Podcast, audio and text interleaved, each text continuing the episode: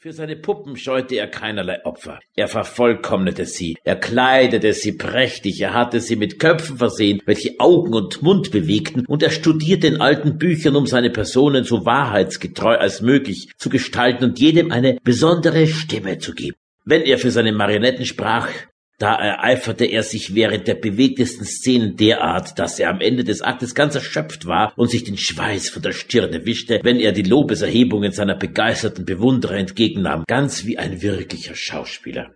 Bewunderer fand er überall, am Hafen, auf dem Fischmarkt, und es gab unter ihnen solche, die sich den Bissen vom Munde absparten, um von ihm Leben und Taten Don Rinaldos oder den Ritter von der traurigen Gestalt zu hören. Und wenn sie ihm auf der Straße begegneten, mit dem Bambusrohr in der Hand, den großen Schlapphut im Nacken, da wiesen sie mit Fingern auf ihn und staunten ihn an, wie er majestätisch einherschritt, als wäre er Orlando selber. Und sie betrachteten es eine besondere Gnade und Auszeichnung, wenn er ihren Gruß erwiderte, indem er den Rand seines seines Hutes mit zwei Fingern berührte. Wenn es im Theater zu Zänkereien kam und die Messer gezogen wurden, da genügte es, wenn Don Candeloro vor den Kulissen erschien und mit seiner schönen, kräftigen Stimme rief, Hohe!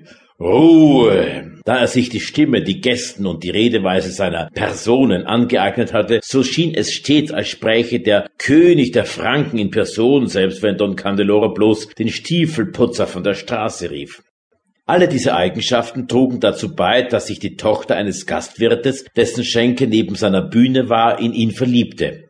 Das Mädchen war ziemlich hässlich, aber sie hatte eine schöne, volle Stimme, und sie musste sich auch ein hübsches Stückchen Geld erspart haben. Die Stimme ist alles, sagte ihr Don Candeloro, indem er sie mit seinen großen Augen stets ansah und ihr das Kinn streichelte. Und welch einen schönen Namen ihr habt, Grazie, prächtig. Er ging täglich in die Osteria frühstücken, Grazia zuliebe, und